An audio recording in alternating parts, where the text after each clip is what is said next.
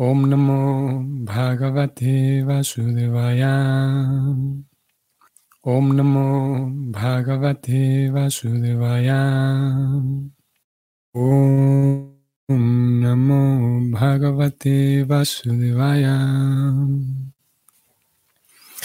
एतां निर्वीद्यमनम् इच्छितामकुतो भयम् yoginam nripanirnitam harer namanukirtanam.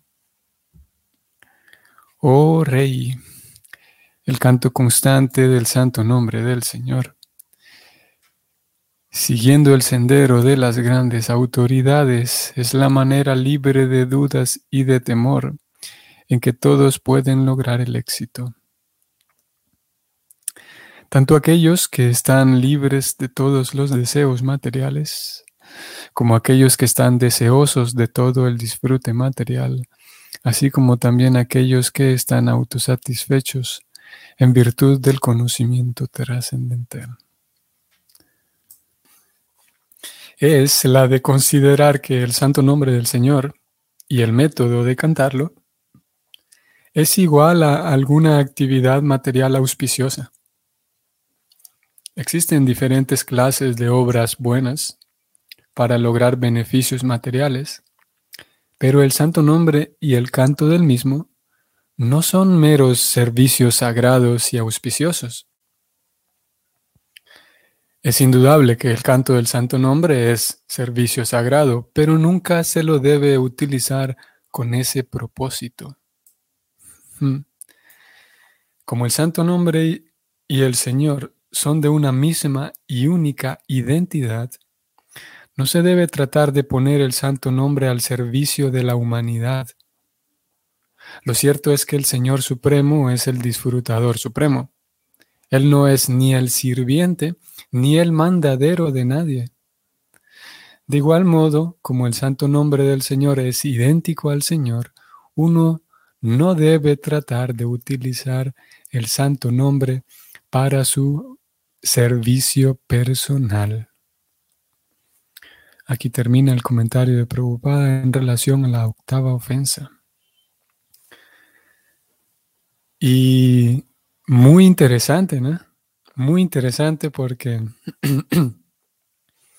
como lo vamos a ver en, algunas otras citas que aquí tengo preparadas, por un lado, Preocupada dice que sí, que el santo, el santo nombre es algo potente y es espiritual, pero aquí en este verso, en este comentario, dice que no es solamente una cosa, un servicio sagrado. Voy a subrayarlo y él dice, el santo nombre y el canto no son meros servicios sagrados y auspiciosos. Parece ser que entonces preocupada intenta llevar la atención del lector a que el canto del santo nombre es algo más todavía que solamente una actividad sagrada.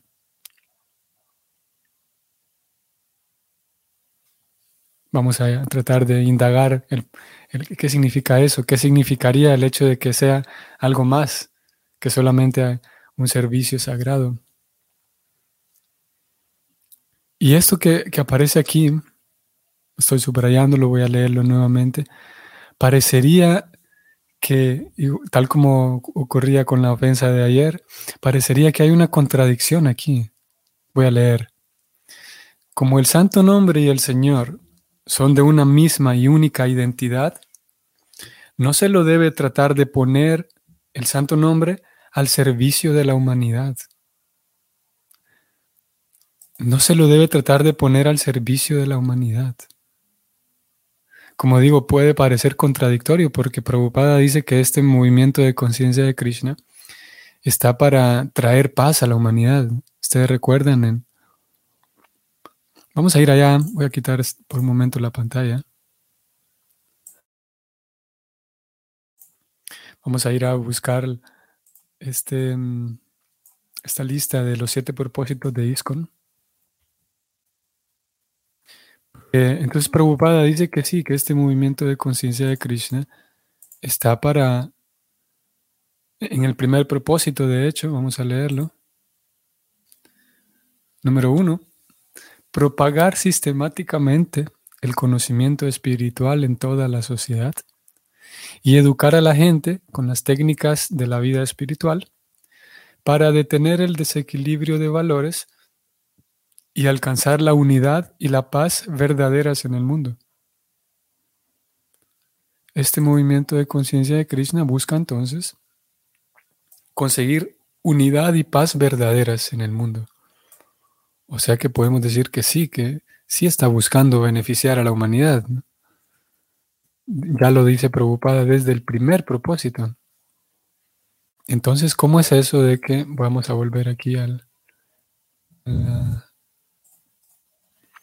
al Bhagavatam? ¿Cómo es eso de que Prabhupada dice que el, canto del santo nombre no se lo debe tratar de poner al servicio de la humanidad?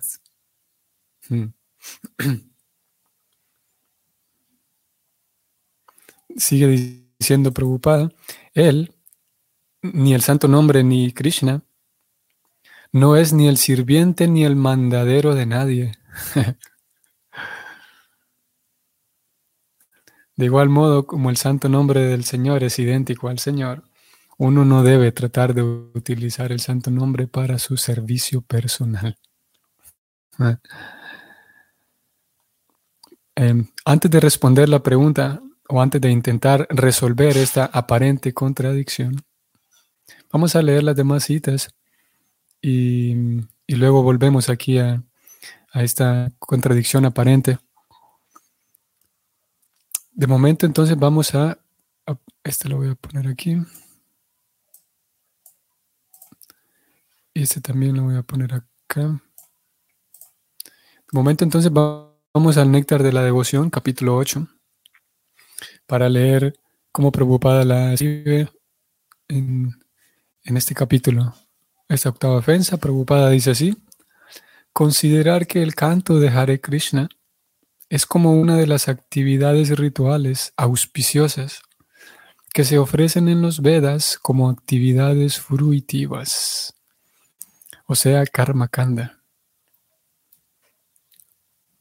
Aquí ya encontramos una ligera diferencia.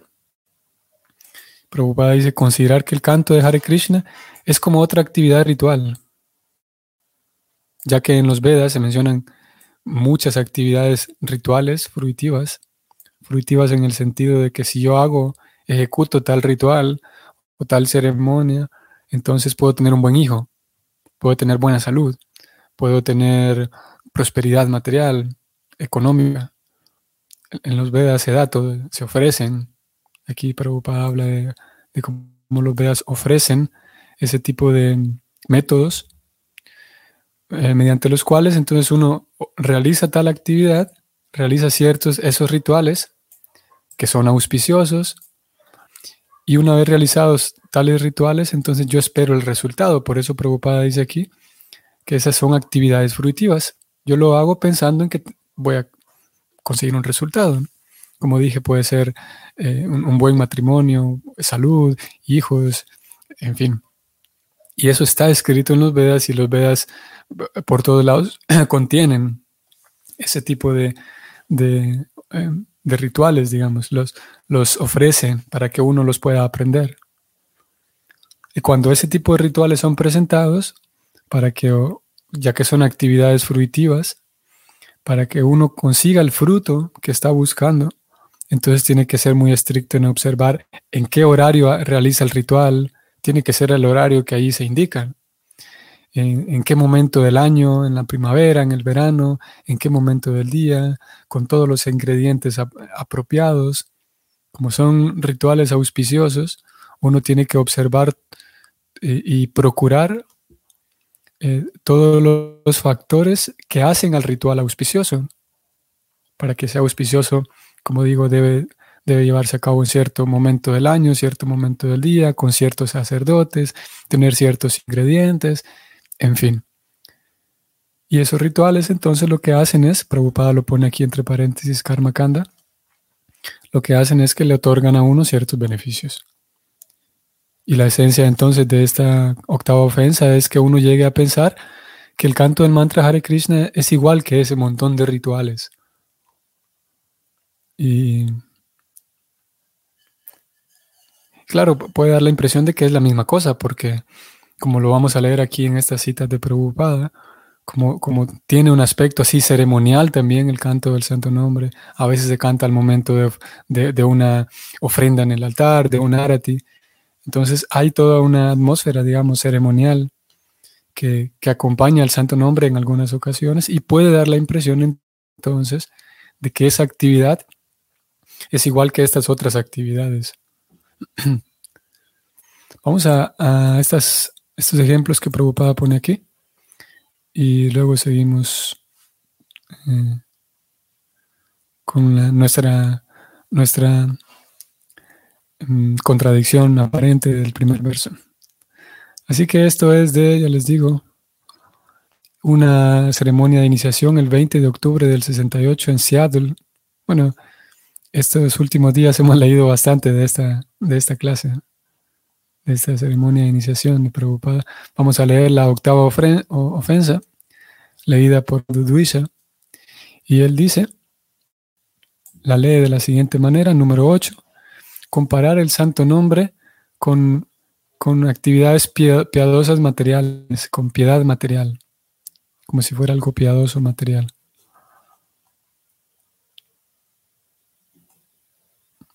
Preocupada dice lo siguiente, sí. Mm. Ahora estamos realizando esta función, dice aquí, esta actividad. No debe ser tomada como que nosotros estamos haciendo algunos rituales religiosos. Vean qué interesante que él está haciendo una ceremonia de iniciación y dice que no tomemos esto como si fuera un ritual religioso, dice él. No. Los rituales religiosos son diferentes aunque parezca como que fuera rituales, dice él, pero esto es trascendental. Está por sobre todo tipo de religión. Es el estudio de posgrado.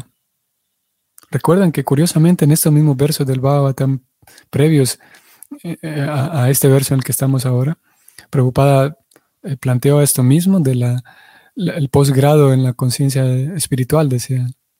Aquí presenta el mismo concepto de que el canto del mantra Hare Krishna es el, estudio de posgrado, dice él. Sigo leyendo. El proceso, dice Prabhupada, es cómo desarrollar amor por Dios. Y esto está encima de toda religión. Religión significa generalmente algún tipo de fe. Pero aquí no hay, nada, no hay asunto de fe. En realidad estamos desarrollando eh, eh, em, cómo esto realmente está desarrollando cuántos que yo estoy amando a Krishna o a Dios. Esto está sobre toda religión.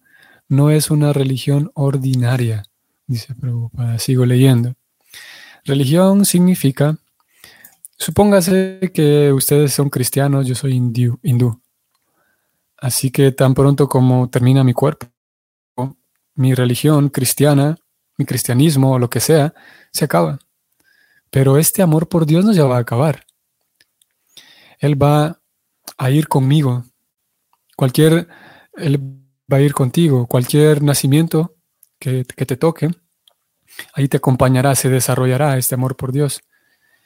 Y si tú terminaste, entonces vas directo a Krishna, de vuelta a Dios. Y terminaste todas tus, tus conexiones materiales. Pero incluso si todavía no estás listo, entonces este amor por Dios irá contigo.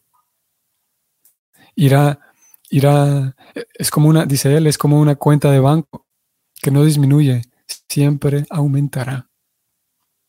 Qué interesante, vean cómo preocupada dice aquí que, mm, vamos a ver, supongamos, dice que ustedes son cristianos, yo soy hindú.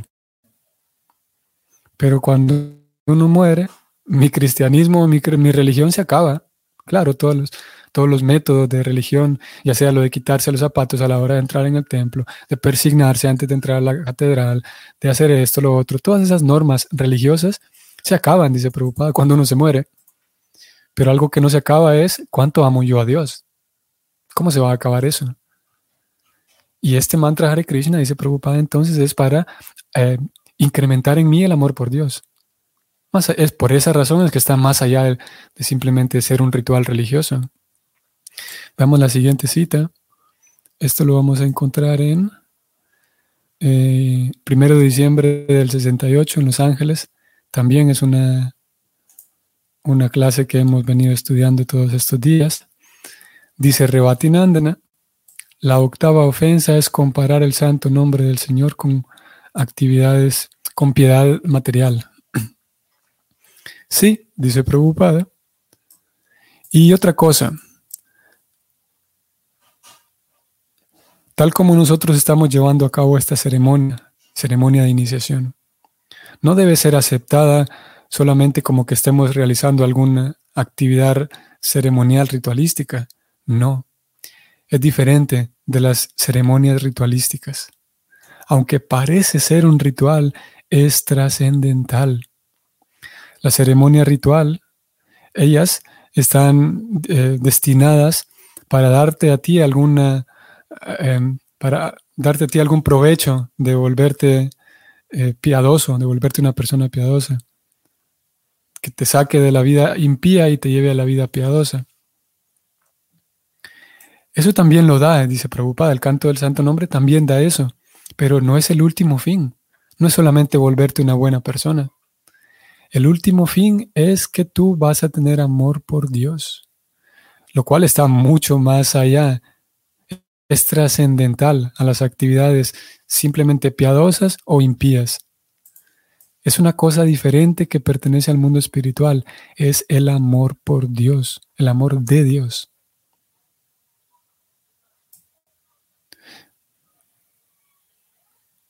No, esta, dice preocupada, esta no es una actividad, una función para nulificar todas tus actividades pecaminosas.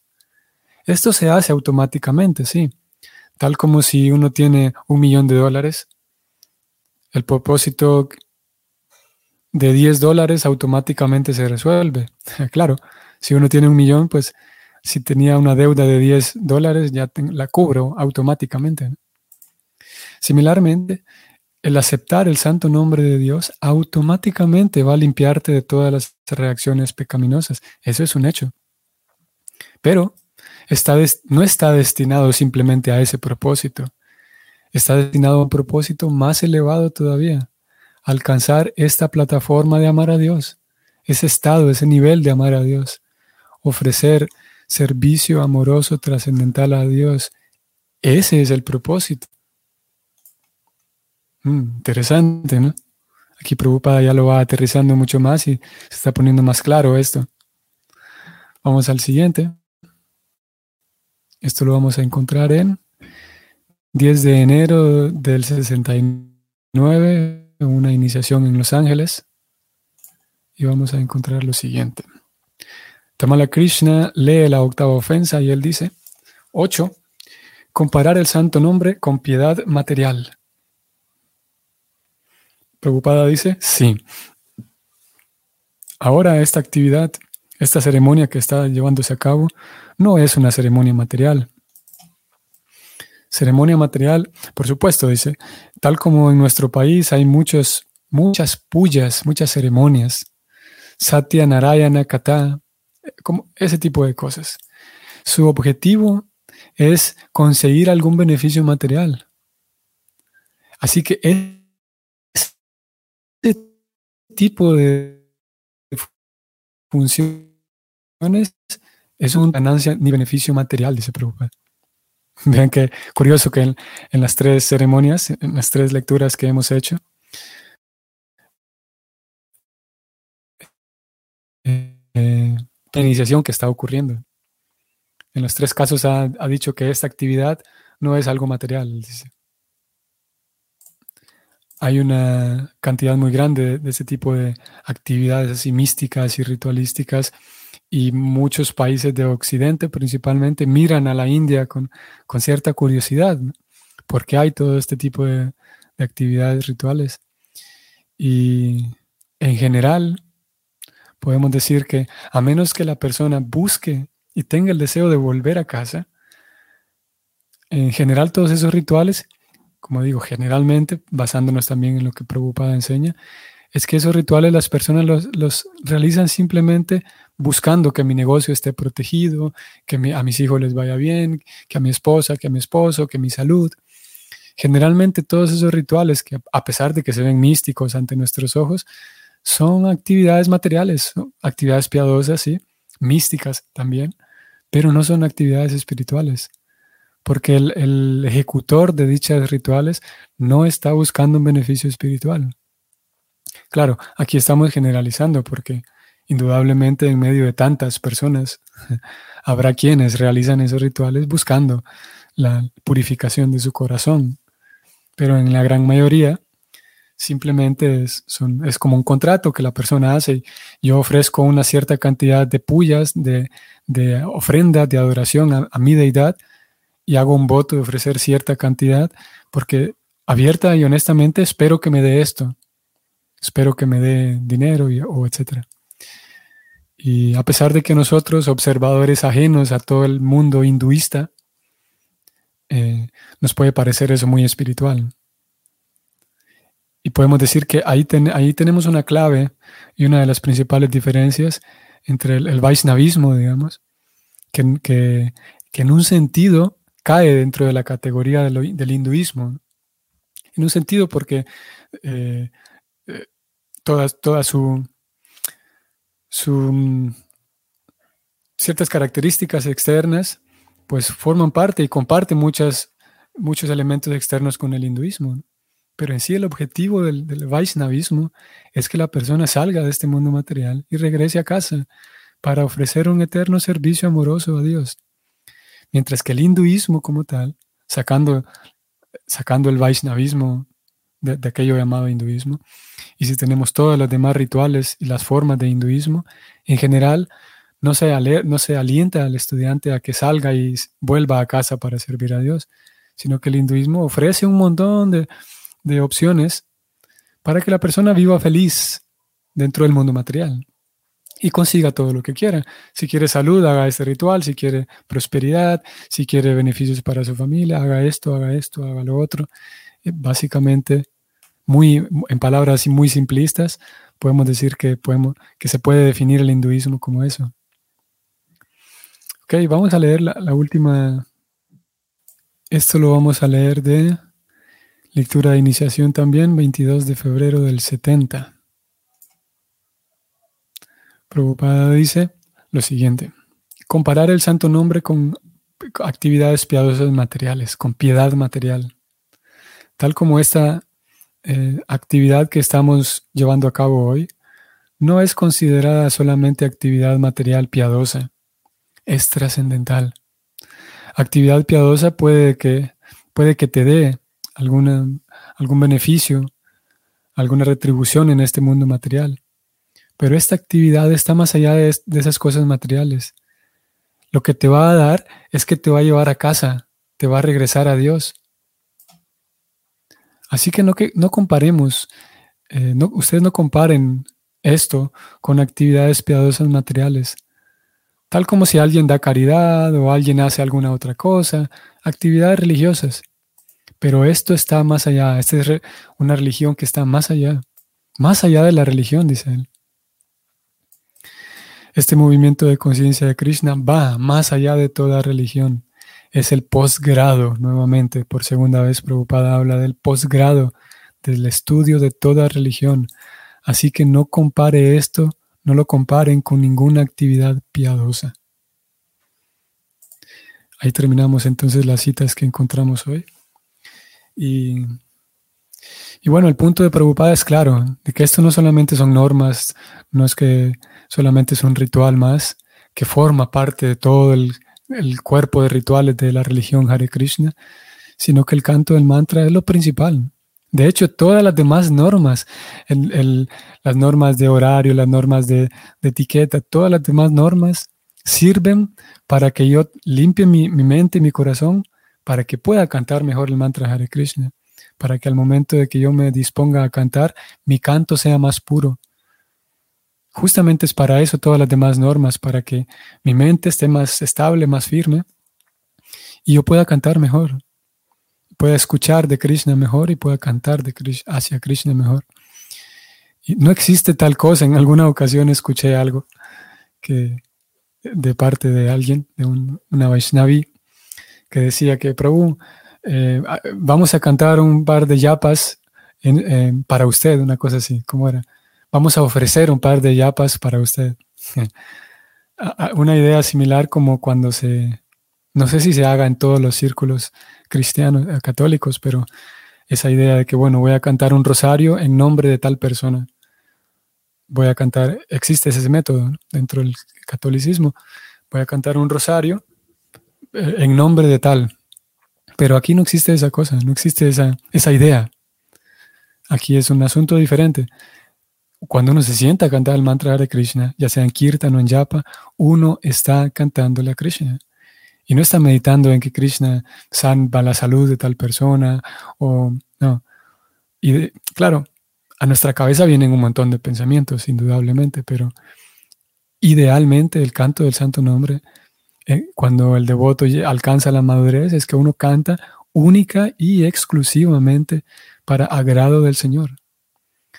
No existe eso de que voy a cantar en nombre de tal o voy a cantar para tal persona.